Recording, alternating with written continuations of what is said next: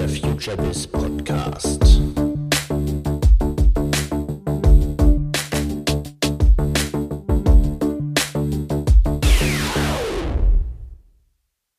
Herzlich willkommen zum FutureBiz Podcast. Mein Name ist Andreas Bersch.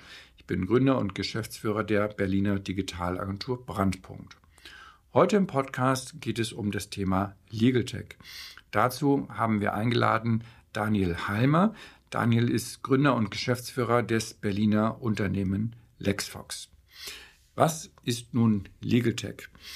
Ich glaube, alle, die schon mal einen Flugausfall hatten, also zum Beispiel wegen einer Verspätung an einem Flughafen übernachten mussten und sich mit dem Thema Fluggastrechte beschäftigt haben, die wissen genau, worum es geht.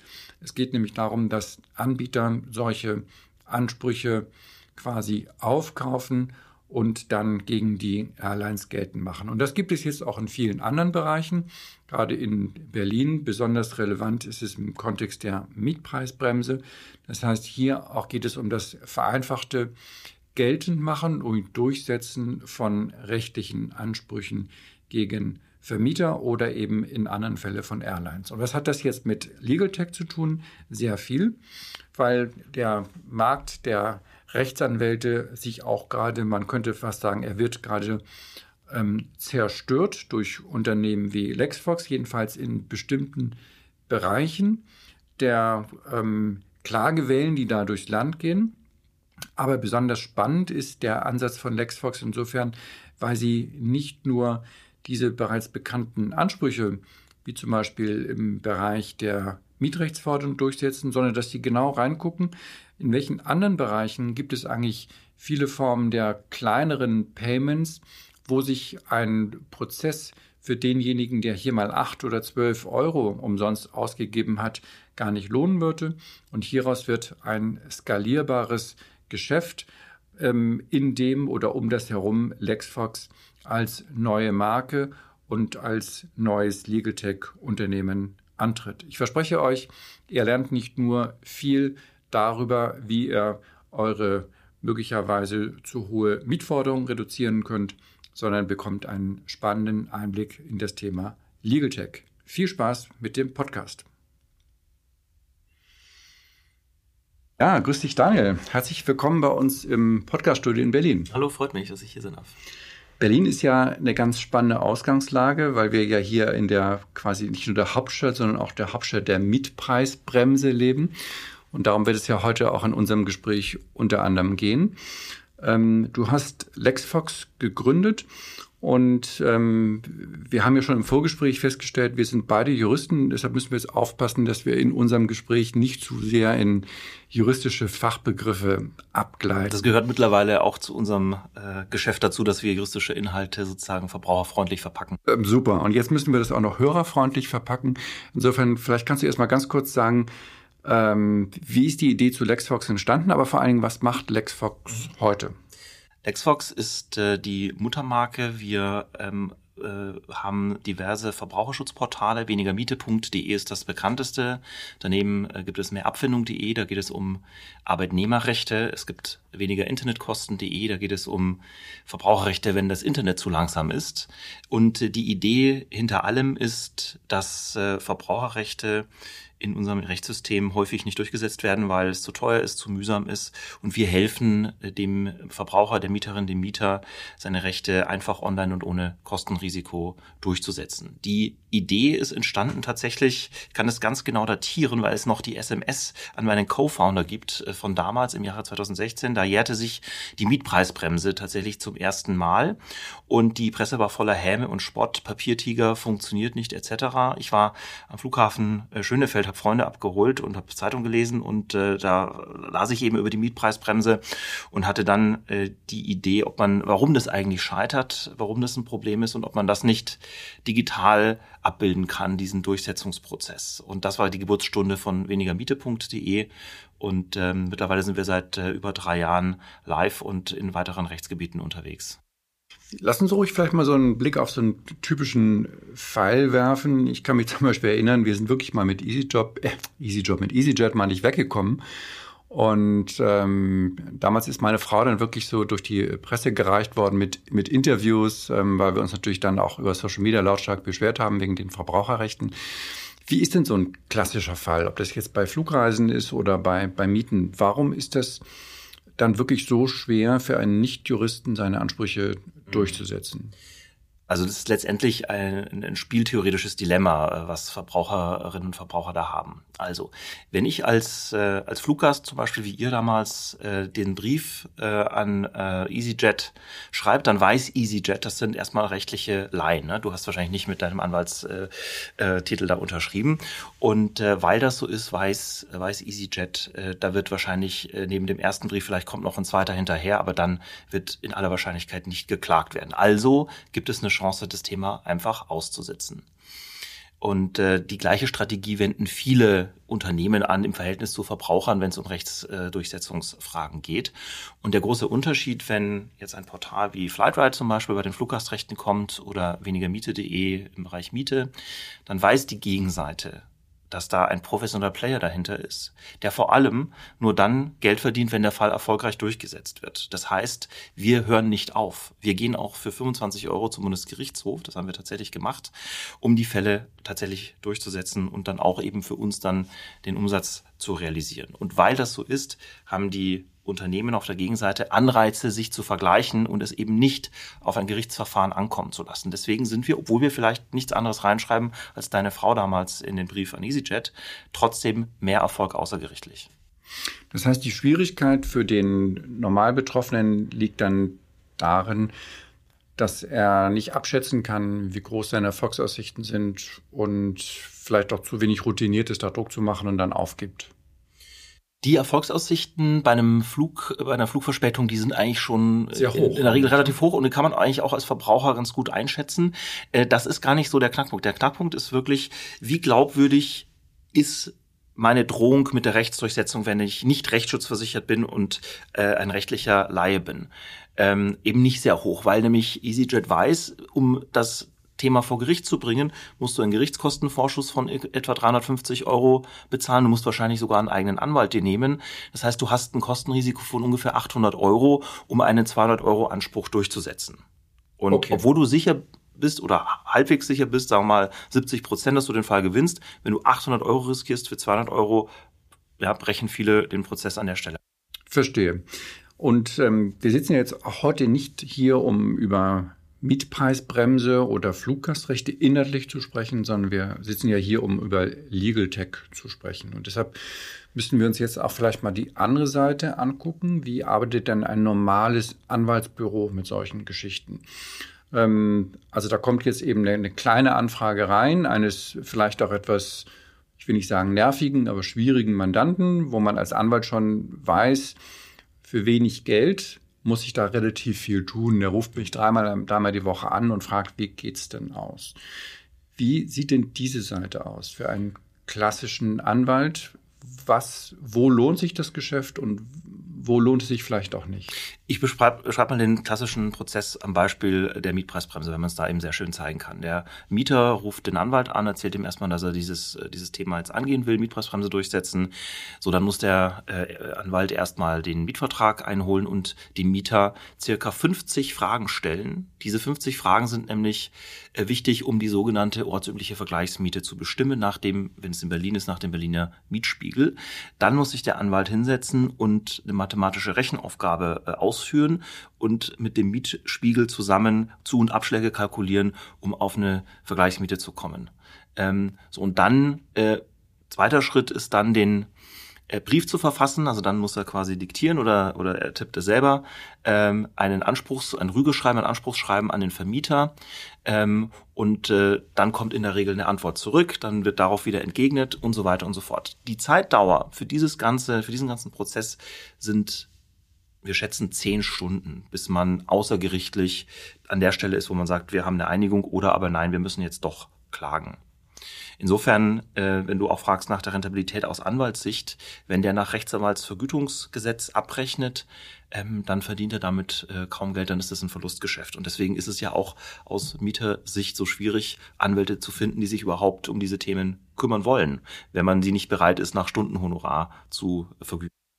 Das heißt, da setzt dann auch schon die Automatisierung an.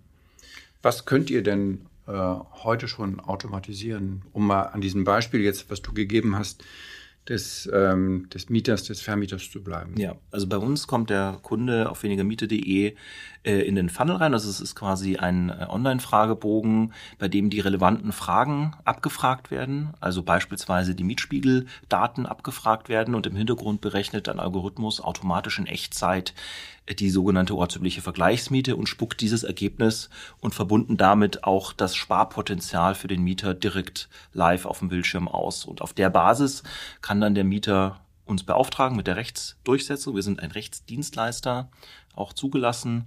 Und im, äh, jetzt geht der Fall sozusagen ins Backend über. Jetzt poppt der Fall bei uns beim sogenannten Case-Händler auf. Das sind also unsere Profis, die sich mit den Fällen ähm, bei uns beschäftigen der prüft nochmal kurz, ob der Kunde die äh, Angaben richtig gemacht hat. Beispielsweise, ob der nicht aus Versehen die Bruttomiete statt der Netto-Kaltmiete eingetragen hat, ob die Adressdaten alle passen. Wenn es alles passt, dauert ein paar Sekunden, das zu checken.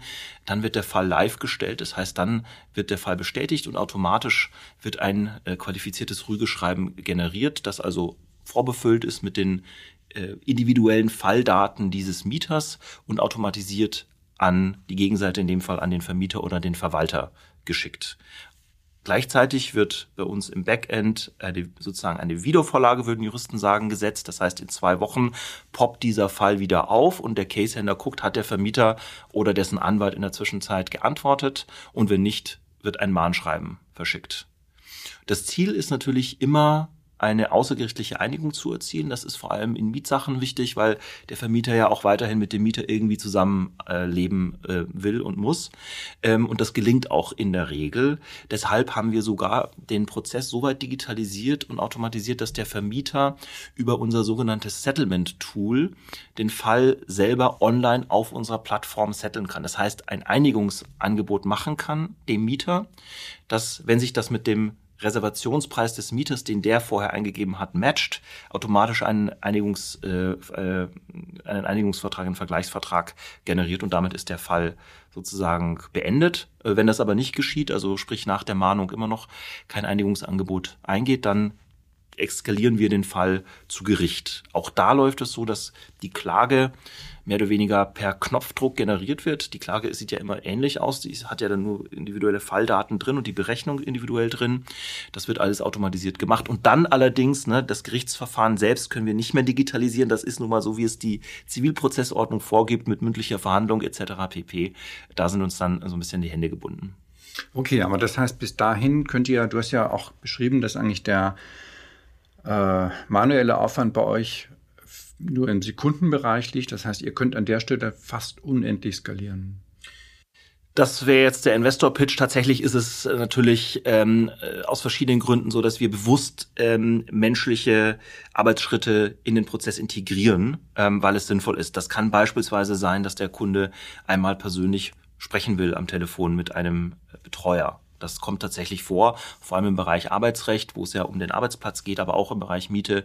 Viele Leute wollen einmal eine menschliche Stimme am Telefon hören und äh, das gute Gefühl haben, dass das in guten Händen ist und alles mit rechten Dingen zugeht. Das, diese Zeit spendieren wir auch, das machen wir ganz, ganz bewusst. Und das zweite ist Qualitätschecks auf die Daten, die der Kunde eingegeben hat. Das sind ja in der Regel rechtliche Laien, die haben vielleicht nicht viel Zeit, die sind vielleicht gerade in der U-Bahn, wenn sie unseren Fragebogen ausfüllen, da passieren menschliche Fehler und das checken wir. Ähm, was man dazu vielleicht ähm, noch wissen muss, Jura ist ja das Schöne an Jura, das ist ein, ein Regelsystem, was von Regeln und Ausnahmen lebt. Und ähm, bei der Mietpreisbremse zum Beispiel ist es so, wenn wir einmal diese ursprüngliche Berechnung gemacht haben und ein Ersparnispotenzial von beispielsweise 200 Euro, das ist tatsächlich der Durchschnitt, 200 Euro pro Monat äh, Ersparnis, ähm, sich ergeben hat, dann hat der Vermieter gar nicht mehr so viel Möglichkeiten dagegen vorzugehen. Es gibt drei Ausnahmen bei der Mietpreisbremse. Neubau, Modernisierung und höhere Vormiete. Das heißt, alles, was uns dann der Vermieter oder dessen Anwalt schreibt, müssen wir nur noch daraufhin checken, ob eine dieser drei Ausnahmen geltend gemacht werden. Alles andere ist juristische Prosa, das ignorieren wir. Das heißt, wir brauchen an der Stelle nicht einen ähm, Juristen, der sozusagen würdigen kann, auch die Tonalität verstehen kann, die in diesem zehnseitigen Anwaltsschreiben drinsteht, sondern wir müssen nur checken, sagt der Vormiete, sagt der Modernisierung, sagt der Neubau. Und wenn das nicht der Fall ist, ist es rechtlich irrelevant. Und wenn das der Fall ist, dann wird auf dieses konkrete Argument hin ein vorfabriziertes Antwortschreiben äh, äh, generiert und automatisch verschickt. Das heißt, wir nutzen die Tatsache, dass Jura ein Regelsystem ist, um die Komplexität der Lebenssachverhalte sozusagen zu verengen auf das, was wir dann auch automatisieren können. Und Fälle, die nicht in unser Raster passen, die sortieren wir auch ganz bewusst aus. Wir sagen auch ganz sozusagen offensiv und geben auch zu, dass wir nicht jeden Fall annehmen können. Komplexe Fälle, Fälle, die schon eine lange Vorgeschichte haben, die, die sollen bitte gerne äh, zum traditionellen Anwalt gehen. Da sind die besser aufgehoben als bei uns. Wir machen Schema F, aber Schema F passt halt in 90 Prozent der Fällen doch. Ich vergleiche das gerne mit ähm, einem Anzug von der Stange und einem Maßanzug. Ähm, aber gebt ihr dann hinten äh, doch an lokale Anwälte ab? Oder macht ihr dann die Prozesse wirklich noch selbst? Also wenn es zum Gerichtsverfahren kommt, wir klagen im eigenen Namen, das ist im Geschäftsmodell integriert. Wir sind eben als Rechtsdienstleistungsunternehmen aktiv, lassen uns die Ansprüche des Kunden abtreten, sodass wir den Kunden aus dem Gerichtsverfahren auch rauslassen können. Das heißt, wir sind Partei, wir sind Kostenträger dieses Gerichtsverfahrens und können deshalb auch selbst äh, vor Gericht äh, selbst die Klage einreichen. Dann zur mündlichen Verhandlung und so weiter brauchen wir natürlich Anwälte, die da hingehen. Ähm, diese Anwälte sind sogenannte Vertragsanwälte, mit denen wir da eng kooperieren. Also es ist ein bundesweites Netz, was ihr da aufbaut. Und das muss ich ja für die auch noch rechnen dann.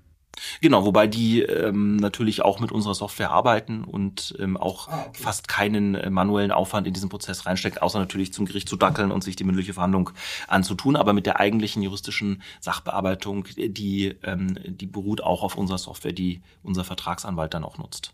Aber euer Geschäftsmodell ist ähm, dann schon ein zentrales. Mir kam jetzt gerade der Gedanke, als du sagtest, die Anwälte arbeiten mit der Software. Letztendlich könntet ihr es ja auch als Franchise aufbauen und äh, euch sozusagen als eher als Software-Service-Unternehmen positionieren, was Anwälten dabei hilft, Prozesse zu automatisieren. Aber ihr geht offenbar noch den Weg, dass ihr das, das Geschäft selbst macht.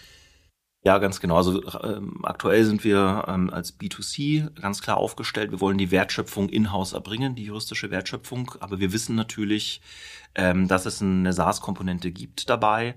Ähm, und wir bekommen aktuell auch schon Anfragen aus der Praxis, vor allem aus dem Bereich der Rechtsschutzversicherungen, denn die haben ja strukturell eine sehr vergleichbare äh, Fragestellung. Sie müssen ja mit ganz vielen Rechtsverfahren irgendwie umgehen, müssen diese, diese Kundenanfragen, die Deckungsanfragen und den weiteren Prozessverlauf irgendwie in ihrer eigenen Datenbank abbilden und haben aber äh, klassischerweise ähm, keine IT-Infrastruktur, die das äh, momentan abdecken kann. Also da bekommen wir Anfragen aktuell wie äh, jedes Early-Stage-Startup ähm, wollen wir uns fokussieren auf das, wo wir den größten Mehrwert sehen und das ist im direkt B2C-Geschäft. Nichtsdestotrotz haben wir das auf dem Radar äh, und wenn es vielleicht irgendwann mal tatsächlich auch als äh, Franchise-Lösung, als SaaS-Lösung für Dritte anbieten. Aber wahrscheinlich habt ihr jetzt ja auch dadurch einen ganz guten Cashflow an der Stelle, nicht? Weil das Geld ja relativ schnell reinkommt. Na, relativ schnell. Das hängt eben davon ab, wie schnell wir den Fall dann auch gewinnen. Denn wir nehmen ja keine Vorkasse beim Kunden, sondern erst wenn und sobald wir den Fall gewonnen haben, bekommen wir einen Teil der Ersparnis, in der Regel übrigens dann vom Vermieter an uns bezahlt oder vom Arbeitgeber direkt an uns bezahlt. Da muss der Kunde also nicht äh, selber uns die Kreditkarteninformationen geben. Ähm, aber je nachdem, wenn das Gerichtsverfahren ist, das in die zweite Instanz geht, kann das schon mal 18 Monate, 24 Monate dauern, bis wir Geld sehen. Ähm, deswegen haben wir gemeinsam mit dem Kunden auch einen Anreiz, den Fall so schnell wie möglich zu setteln. Verstehe. Also ihr müsst schon zwischenfinanzieren, was ja dann auch ein gewisses Wachstumsbremse sein könnte um hoch zu skalieren? Ja, also alles, was außergerichtlich ist, ähm, da haben wir im Grunde kein, äh, kein Cash-out. Ne? Da haben wir variable Kosten von nahe Null, weil es ja eben alles bei uns in-house läuft mit einem, äh, auf, auf Basis unserer Software mit relativ geringen manuellen äh, Processing-Times. Ähm, sobald es gerichtlich wird, müssen wir den sogenannten Gerichtskostenvorschuss vorschießen, also echt Geld in die Hand nehmen, ähm, und dann auch die deutlich größere Bearbeitungsdauer, die dann ein Gerichtsverfahren eben mit sich mit sich bringt. Und habt ihr auch die internen Kosten und kriegt ihr es dann nach 24 Monaten letztendlich? Okay, gut. Ähm, ja, das klingt äh, sehr sehr spannend. Wenn ich jetzt mal so die die Anwaltslandschaft mir anschaue und auch das müssen wir vielleicht mal für die Hörer kurz übersetzen. Man kennt immer aus der Presse die großen Kanzleien ähm, mit, mit Hunderten von Partnern und sehr großen Mandaten, aber das Gros der Anwälte sind ja die, äh, wie nennt man die, Feldwald- und Wiesenanwälte, glaube ich, die im Bereich Arbeitsrecht, Familienrecht. Single klingt schicker. Ja, klingt schicker. Sorry, ich bin da so ein bisschen raus. Die sich in diesen Bereichen Familienrecht, Arbeitsrecht, ähm, Erbrecht und so weiter rumschlagen. Und denen ist ja auch, muss man mal ganz offen sagen, es sei denn, du korrigierst, dass es nicht gut geht. Ja? Also das ist so ein bisschen wie der Allgemeinarzt. Ähm, da sind, da wird wenig Geld verdient ähm, für viel Arbeit. Ähm, jetzt würde mich mal interessieren, wie stark ist das, was ihr und auch andere Legal Tech-Anbieter da macht, eigentlich disruptiv? Also wie stark bedroht das eigentlich ähm, das Tätigkeitsfeld der, dieses Typus von, von mhm. Rechtsanwalt? Also vielleicht keine, Korrektur, aber vielleicht eine Aktualisierung auf, auf deine Diagnose hin. Ich glaube, dass ähm, viele dieser klassischen Wald- und Wiesenanwälte einfach schlicht und ergreifend nicht mehr da sind. Also die haben zugesperrt, ähm, weil sie eben ähm, diese kleinen Mandate nicht bearbeiten können oder sie haben sich gewandelt hin äh, zum äh, dem Mittelstand zugewandt und machen sozusagen gewerbliches äh, Geschäft, B2B-Geschäft. Ähm, das ist tatsächlich auch ein Problem, das in der Fläche die juristische Versorgung für Verbraucher durch Anwälte vielleicht äh, nicht, äh, nicht, nicht in der Form vorhanden ist, wie man sich wünschen würde. Ich sehe hat sich denn insgesamt, hat sich denn der Markt konsolidiert? Ist die Zahl der Anwälte zurückgegangen? Das kann ich mir jetzt eigentlich gar nicht vorstellen. Also die, ich glaube, wir haben 160.000 Anwälte in Deutschland insgesamt. Ähm, ich glaube, die Zahl schrumpft ein bisschen. Ich bin mir aber nicht sicher, ehrlich gesagt. Ähm, kann man vielleicht einen Fact-Check okay. hinterher. Ja. Ähm, aber was ich eigentlich sagen wollte, weil du gefragt hattest, verdrängen wir diese ohnehin schon äh, armen, schutzbedürftigen Anwälte aus dem Geschäft raus. Ich glaube, dass das aus dem einen Grund nicht der Fall ist, dass die dieses Geschäft gar nicht mehr äh, hauptberuflich machen. Wir sehen das zum Beispiel bei unseren äh, Mieteranwälten. Kein Mieteranwalt macht nur, also Mietrechtsanwalt macht nur Mieter. Die müssen auch Vermieter machen, weil man eben sonst nicht über die Runden kommt. Ähm, und der zweite Punkt, der ist vielleicht jetzt wichtiger, weil er auch fürs Geschäftsmodell relevanter ist. Wir nennen etwas provokativ unser Geschäftsmodell auch Legal Fracking weil wir damit ausdrücken wollen, wir gehen, wir, wir, wir tummeln uns nicht unbedingt nur in, auf der, an der Oberfläche dort, wo aktuell schon die Anwälte sozusagen nach Mandaten graben, sondern wir bohren tief und zwar mit einer neuartigen Technologie, die wir eben gebaut haben und wollen auch diese kleinen Anspruchspockets heben. Also den 10-Euro-Anspruch, der da gegen die Deutsche Telekom vielleicht besteht, weil mein Internet zu langsam ist. Oder die 50 Euro, äh, die ich als Miet äh, Rückerstattung bekomme von, von meinem Vermieter. Also die Dinge, die momentan überhaupt nicht äh, an die Oberfläche der Rechtsdurchsetzung, überhaupt nicht in die in den Legal Market äh, gelangen, äh, die wollen wir monetarisieren ähm, über unsere Technologie, deswegen Fracking. Und äh, insofern sehen wir kein äh, Verdrängungsverhältnis oder keinen Verdrängungsprozess äh, in Bezug auf äh, klassische Anwälte, sondern ganz im Gegenteil, wir schaffen dadurch, dass ja nicht alle Fälle außergerichtlich gesettelt werden, sondern viele dieser Fälle auch vor Gericht gehen, ähm, einen, äh, ein neues Betätigungsfeld für Anwälte, die wir dann auch gerne finanzieren. Ich hatte gesagt, unser ähm, BGH-Fall, den wir neulich recht öffentlichkeitswirksam gewonnen haben, da ging es um 25 Euro. Da waren also auch Anwälte tätig, die wären nie und nimmer mandatiert worden, wenn es nicht über einen Legal Tech gekommen wäre. Ja, sehr spannend, dieses Legal Fracking. Das heißt, ähm, auch da fällt mir wieder historisch ein, dass ich mal für meine Kinder irgendwie, glaube ich, so ein Jamba äh, Klingelton, glaube ich, äh, geladen hatte und dann war man da gleich in der in, in dem Abo drin, nicht? Und dann verzichtet man natürlich auf die zwei oder dreimal acht Euro, die dann abgebucht werden, äh, was zu tun.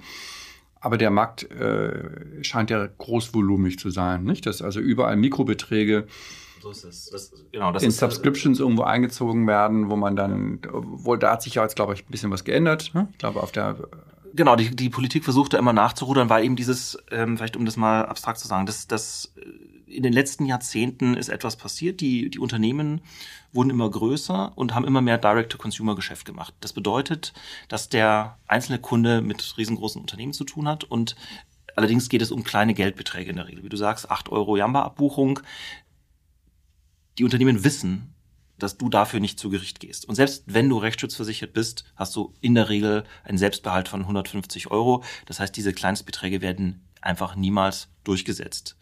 Und weil ich das weiß als Unternehmen, kann ich diese, wie man sagt, rationale äh, Apathie oder rationale Passivität antizipieren und in mein Geschäftsmodell einbauen. Und genau das geschieht.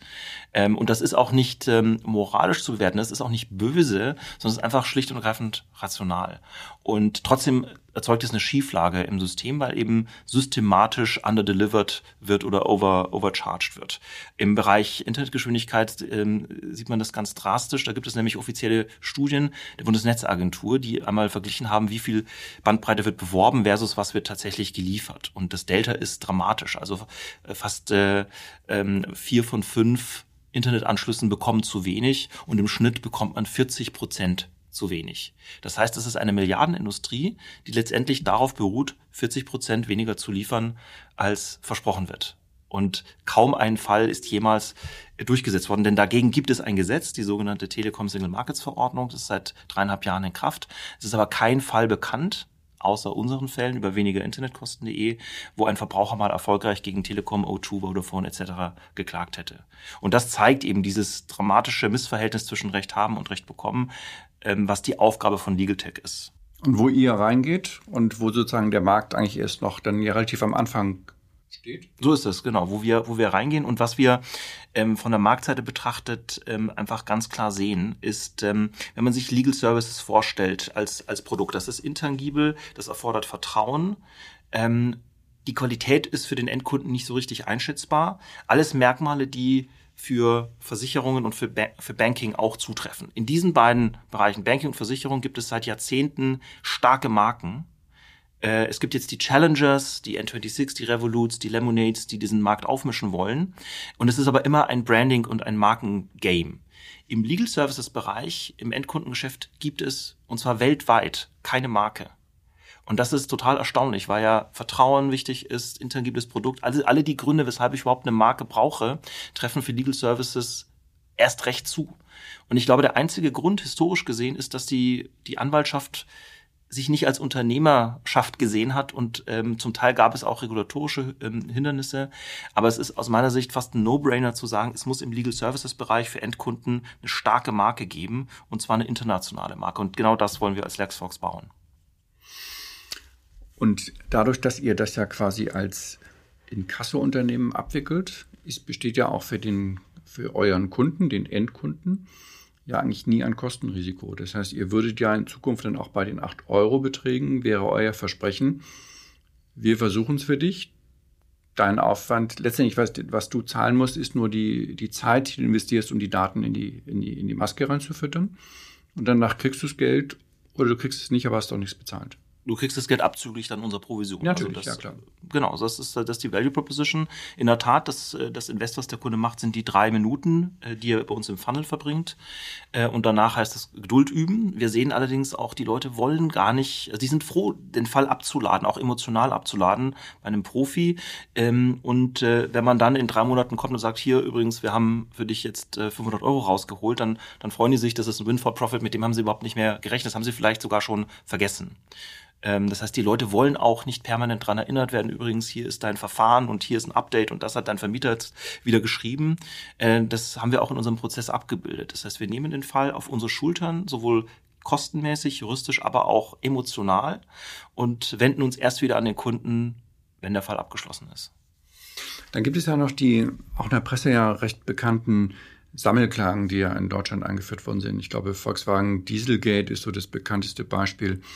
Ist das jetzt auch ein Fall von, von Legal Tech oder wird das noch manuell gemacht? Das ist eine gute Frage. Also die Unternehmen, MyRide ähm, ist eines dieser Unternehmen, die das, das machen, die zählen sich unter die Legal Techs. Für mich ist ein Legal Tech ein Unternehmen, bei dem die juristische Wertschöpfung digitalisiert erfolgt. Ähm, bei diesen Sammelklagenmodellen ist es so, da werden quasi die Leads, also die, die Ansprüche, die Kunden äh, akquiriert online und es werden auch sozusagen die ersten rudimentären Falldaten online gesammelt, aber dann geht dass die komplette Akte mit den 10.000 äh, Dieselfahrern an eine klassische Anwaltskanzlei.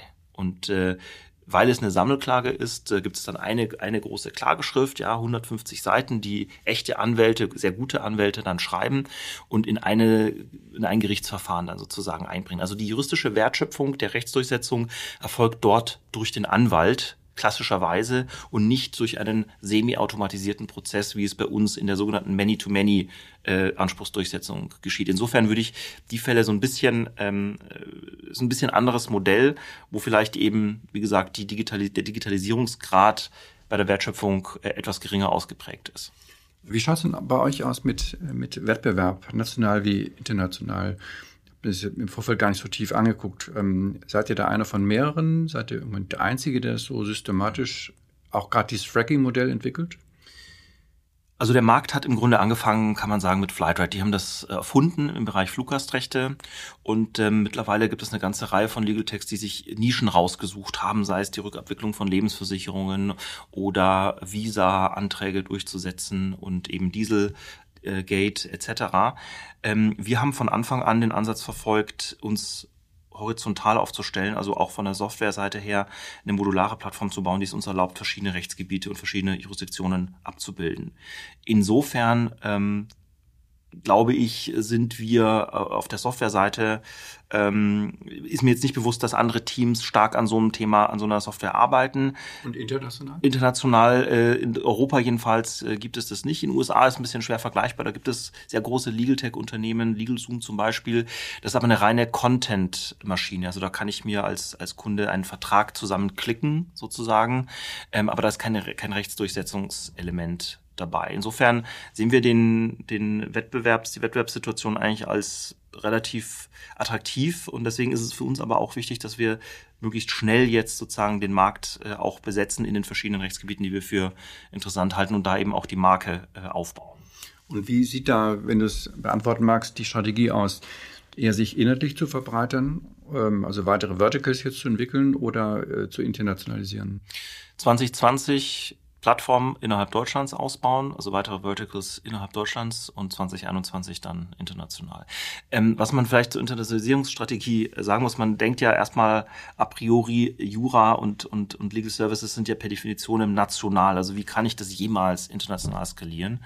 Und ähm, da liegt die Antwort unseres Erachtens darin, dass wir eben nicht Legal Content sozusagen skalieren wollen, äh, crossnational, sondern den Automatisierungs-, den Durchsetzungsprozess selbst. Und äh, der Durchsetzungsprozess ist immer derselbe in allen Ländern. Ich bekomme wohlgeformte Daten vom Kunden, die, die, der den Fall eingibt. Das wird dann mit einem, mit einer, mit einem Algorithmus sozusagen juristisch bewertet da brauche ich ein bisschen Legal Know-how, aber das ist bei Verbraucherrechten relativ simpel. Das ist also nicht wie ne, Gesellschaftsrecht, das, was wir vielleicht früher gemacht haben, oder Kartellrecht, was hochkomplex ist, sondern Verbraucherrechte, da braucht man fünf Tatbestandsmerkmale, sagt der Jurist, fünf Datenpunkte äh, und dann kann ich schon relativ sicher sagen, was rauskommen wird. Ähm, und dann fängt dieses Ping-Pong an mit der Gegenseite. Also dann geht das Anspruchsschreiben raus, die Gegenseite antwortet und irgendwann gibt es entweder eine Einigung oder der Fall geht zu Gericht. Dieser Prozess ist in allen Ländern auf der Welt identisch. Der ist in Chile und in China und in Indien genauso wie in Deutschland und in Frankreich. Und das ist das, wo wir uns äh, darauf fokussieren in der, in der Software. Ich brauche natürlich immer sozusagen das juristische Know-how von Land zu Land. Das Schöne bei Verbraucherrechten ist, dass die meisten Verbraucherrechte aus, äh, aus einer EU-Richtlinie oder EU-Verordnung herauskommen, sprich aus Brüssel heraus und damit relativ ähnlich sind, immerhin in, in ganz Europa. Und ähm, das hilft es uns auch sicherlich, dann diesen, dieses juristische Know-how leichter zu entwickeln. Sag mal, wie ist denn euer Team eigentlich aufgestellt? Äh, du bist ja, haben wir ja schon gehört, Jurist. Hast du mit einem, mit einem Tealer zusammen gegründet? Genau, das ursprüngliche Gründungsteam ähm, war neben mir ein, äh, mit ein, ein ehemaliger Kollege von meiner Kanzlei, mit dem ich dann auch bei, bei Weltsparen zusammengearbeitet habe. Ähm, und ähm, mittlerweile sind wir knapp 50 Leute, ähm, ein Drittel davon Techies und äh, ein Drittel Case-Händler, also die Leute, die dann tatsächlich mit dem Fall arbeiten und am Kunden arbeiten. Weil diese Schnittmenge Jura und IT ist jetzt auch nicht so verbreitet, nicht? Also ich glaube auch ein Tiefverständnis bei Juristen ist nicht so häufig anzutreffen. IT-Verständnis und was für uns sogar noch wichtiger ist, ist ein Produktverständnis. Juristen, vor allem gute Juristen, denken in Einzelfällen. Das ist ja, was einen guten Juristen ausmacht, den einzelnen Fall maßgeschneidert zu bewerten. Und Legal Tech ist das Gegenteil davon. Legal Tech heißt Schema F anzuwenden, aber auf möglichst viele Fälle und dabei aber sozusagen das Produkt juristisch auch so smart zu, zu designen, dass es juristisch funktioniert, dass man also nicht in unkalkulierbare Risiken eingeht ähm, und aber gleichzeitig möglichst viele Fälle annehmen kann. Also diese Produktdenkweise ähm, die fehlt vielen, vor allem den sehr guten Juristen häufig. Und deswegen ist es für uns auch eine Challenge, äh, da für die juristischen Mitarbeiter die richtigen Leute zu finden. Und äh, wenn Hörer dabei sind, die sich da berufen fühlen, her damit, wir suchen äh, händeringend äh, Leute. Wir suchen das nicht.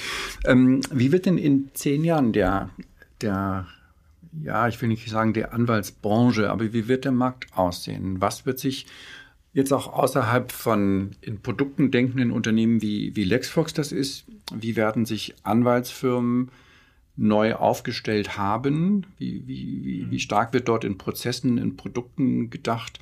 Und wie sieht eigentlich das Berufsbild äh, der Juristen aus? Also wenn wir jetzt mal kurz uns vorstellen, hier hören auch ähm, junge Studenten zu, die jetzt im ersten Semester Jura studieren. Was würdest du ihnen sagen, was werden die in zehn Jahren, was wird, wie wird deren Arbeitsplatz aussehen? der Markt wird von unten anschmelzen durch Legal Tech Angebote. Also in diesem ja, Wald- und Wiesenbereich, wo es um kleine und mittlere ähm, äh, Fallgrößen geht, werden Legal Techs flächendeckend Angebote machen, die besser sind als das, was klassische Anwälte heute anbieten können. Das heißt, der Markt wird von uns unten angeschmolzen.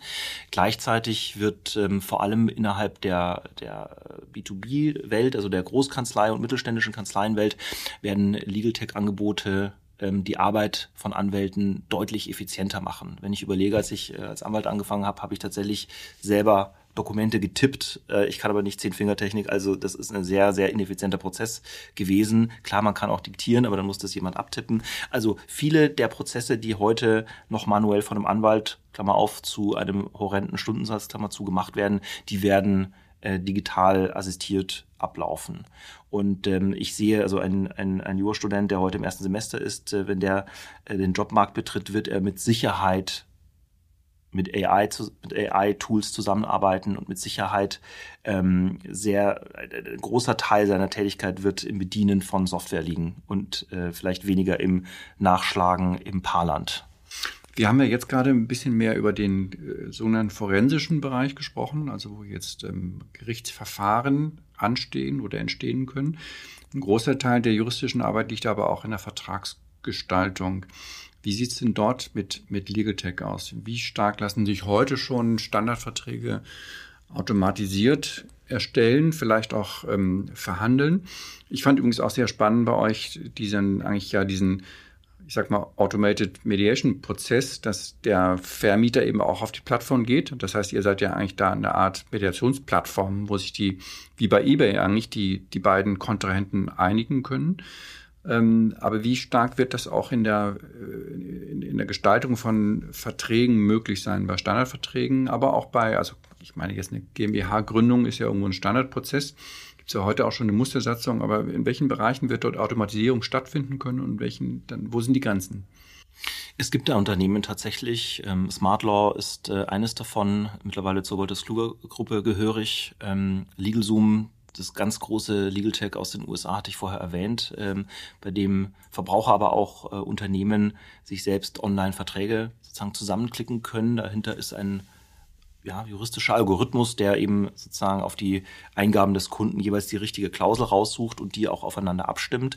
Ich glaube, im Grundsatz äh, gibt es keine denklogische Grenze, denn das Schöne an Jura ist, dass es regelbasiert ist. Das heißt, ich kann sehr gut ein Regelsystem schaffen, das dann auch automatis automatisiert abrufbar ist, ähm, um mir Verträge zusammenzustellen. Ich glaube, häufig wird häufig überhöhen Juristen sozusagen die juristische Wertschöpfung, ja, als sei das irgendwie ein magischer Prozess und ein genialer äh, ein genialer Anwalt draftet dann einen genialen Vertrag. Häufig sind es einfach Textbausteine, die irgendwie halbwegs zusammenpassen müssen und die halbwegs diesen Fall äh, abdecken müssen. Und ich glaube, da äh, wird auch ganz, ganz viel Technologie getrieben werden in der Zukunft bei der Vertragsgestaltung. Und dann ist ja noch eine riesige Hürde in der äh, zumindest deutschen Justizlandschaft, die unglaublich langen Verfahrensvorlaufzeiten. Ähm, das lässt mich natürlich jetzt die nächste Frage eigentlich äh, schon stellen. Wann werden denn Gerichtsprozesse auch teilautomatisiert laufen können? Dass wir aus diesen langen Verfahrensvorlaufzeiten rauskommen und damit auch dem ja enormen Kostenaufwand. Das heißt, wir, auch die Frage nochmal, wie sieht eigentlich das Justizwesen in zehn Jahren aus? Also ich glaube, die Justizdiener, die die Akten jetzt physisch von die Flure schieben, das ist auch schon ein bisschen vorbei. Ich glaube, die haben auch digitalisiert. Mittlerweile höre ich so vom. Es, es gibt eine Frist, äh, die E-Einführung der sogenannten E-Akte muss bis 2022 oder irgend sowas äh, vollzogen sein, ja. Ähm, aber, aber Gerichtsverfahren selbst lässt sich das auch, also euer Ansatz der, der, der Mediation-Plattform ist ja eigentlich schon mal ein, ein Prototyp dafür. Also würdest du sagen, dass auch einfache Gerichtsverfahren in Zukunft automatisiert werden können? Absolut. Und äh, da muss es auch hingehen und da wird es auch hingehen. Und die Justiz, ähm, den sind wir ja auch im, im Dialog, was das angeht, weil wir ja Massenverfahren einreichen und die Justiz natürlich auch einen Anreiz hat, mit den Massenverfahren irgendwie klarzukommen. Und ähm, da gibt es auch schon Gesetzesvorschläge, wie man das besser machen kann. Es gibt Vorbilder im Ausland, sogenannte Small Claims Courts, wo man bis zu einem bestimmten, ähm, bis zu einem bestimmten Streitwert sozusagen ein vereinfachtes, vielleicht auch digitales Verfahren machen kann. Das muss kommen. Schritt eins dazu neben der E-Akte ähm, ist, dass man den Sachverhalt in strukturierten Datensätzen einreicht und nicht in einem Prosa-Text, der vielleicht schlecht eingescannt über das BEA, wenn es denn mal funktioniert, per Gericht eingereicht wird, sondern äh, tatsächlich ein Datensatz, äh, den dann der Richter auslesen kann und wo vielleicht sogar dann auch ein Algorithmus dem Richter schon mal eine erste Einschätzung gibt. Der große Widerstand ähm, in der Richterschaft ist natürlich das Stichwort richterliche Unabhängigkeit. Viele Richter, also man kann den Richter wahrscheinlich nicht zwingen, dieses Tool zu nutzen. Ähm, ähm, aber äh, alleine äh, aufgrund der, der zunehmenden Arbeitsbelastung werden viele, vor allem der vielleicht moderner oder jüngeren Richterinnen und Richter, dahin kommen, dass sie das freiwillig äh, nutzen. Und dann ist es natürlich wichtig, dass die Justiz-IT-Systeme das auch zulassen. Wir haben gerade in Berlin diesen Riesenskandal mit dem Kammergericht, das ja seit Monaten offline ist, weil ein Trojaner die Daten gehackt hat. Ähm, und das hat mal sehr deutlich der Öffentlichkeit gezeigt, wie alt eigentlich die Justizsysteme, die IT-Systeme der Justiz sind. Also da muss dringend was gemacht werden, bevor man überhaupt darüber sprechen kann, dass man irgendwelche Gerichtsprozesse online ablaufen lässt. Ja, sehr spannend. Wir haben ja im Arbeitsrecht dieses vorgeschaltete, ich weiß gar nicht, wie das heißt, Einigungsverfahren, ähm, Schlichtungsverfahren. Schlichtungsverfahren. Das wäre ja vielleicht eine Option, dass man bei einfachen zivilrechtlichen Verfahren ein Automated Mediation System vorschaltet. Mhm. Also wir haben die Erfahrung gemacht, wir, wir versuchen das ja, das du ja angesprochen mit unserem Settlement-Tool. Unsere Erfahrung in diesen klassischen Verbraucherfällen ist, die Gegenseite ist, ist entweder grundsätzlich einigungsbereit oder sie ist es nicht. Außergerichtlich versuchen wir die Einigung. Wenn die außergerichtlich bei uns scheitert, wird auch ein gerichtlicher Einigungsversuch fast immer scheitern. Es sei denn, der Richter, und das machen die ja häufig, deutet schon mal an, in welche Richtung das Urteil geht. Und unter dem unter der Drohkulisse eines äh, möglicherweise für die eigene Seite nachteiligen Urteils einigt man sich dann vielleicht. Äh, Aber das könnte ja auch eine Maschine, das könnte ja auch ein Algorithmus sozusagen eine Vorabschätzung machen. Wenn die mit der Autorität eines sozusagen da, darauf folgenden Gerichtsurteils versehen wäre, sozusagen. Das geht dann in Richtung Robo-Judge. Ähm, das ist, glaube ich, noch ein, noch, ein, noch ein langer Weg. Aber ich, ich, ich fürchte, einfach nur ein online neutrales Online-Einigungsverfahren, wenn sich die Parteien bis dahin noch nicht äh, geeinigt haben, nur weil das jetzt sozusagen ein staatliches, staatlich organisiertes ähm, Einigungsverfahren ist, das wird nicht der der ähm, der, der Glücksbringer sein, sondern äh, das muss dann auch versehen werden mit ja, der Unsicherheit eines möglicherweise bindenden Urteils, was dann direkt im Anschluss folgt. Also dass man sozusagen wirklich einen Anreiz hat, sich zu einigen. Ja, die Zeit ist auch schon äh, durch. Vielleicht eine allerletzte kurze Frage. Du hast gesagt, ihr sucht Mitarbeiter. Wie sieht es kapitalseitig aus? Wie seid ihr finanziert? Sind da, ist da äh, Investorenkapital drin? Sucht ihr noch? Ja, wir sind, ähm, wir sind finanziert. Wir haben Venture Capital Investoren, Early Bird und Target Global und äh, andere und äh, sind aktuell nicht auf der Suche. Alles klar. Daniel, das war ein echt spannender äh, Flug durch die Welt von, von Legal Tech und der Disruption der Anwaltsbranche. Ich danke dir ganz herzlich für deine Zeit. Hat Spaß gemacht. Vielen Dank.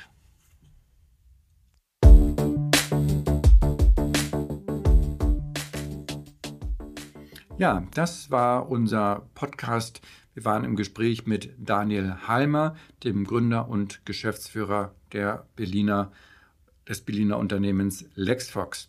Ich danke fürs Zuhören und freue mich wie immer, wenn ihr auch beim nächsten Podcast wieder reinhören mögt und zwischendurch natürlich, wenn ihr uns auch weiterempfehlen mögt. Viele Grüße aus Berlin.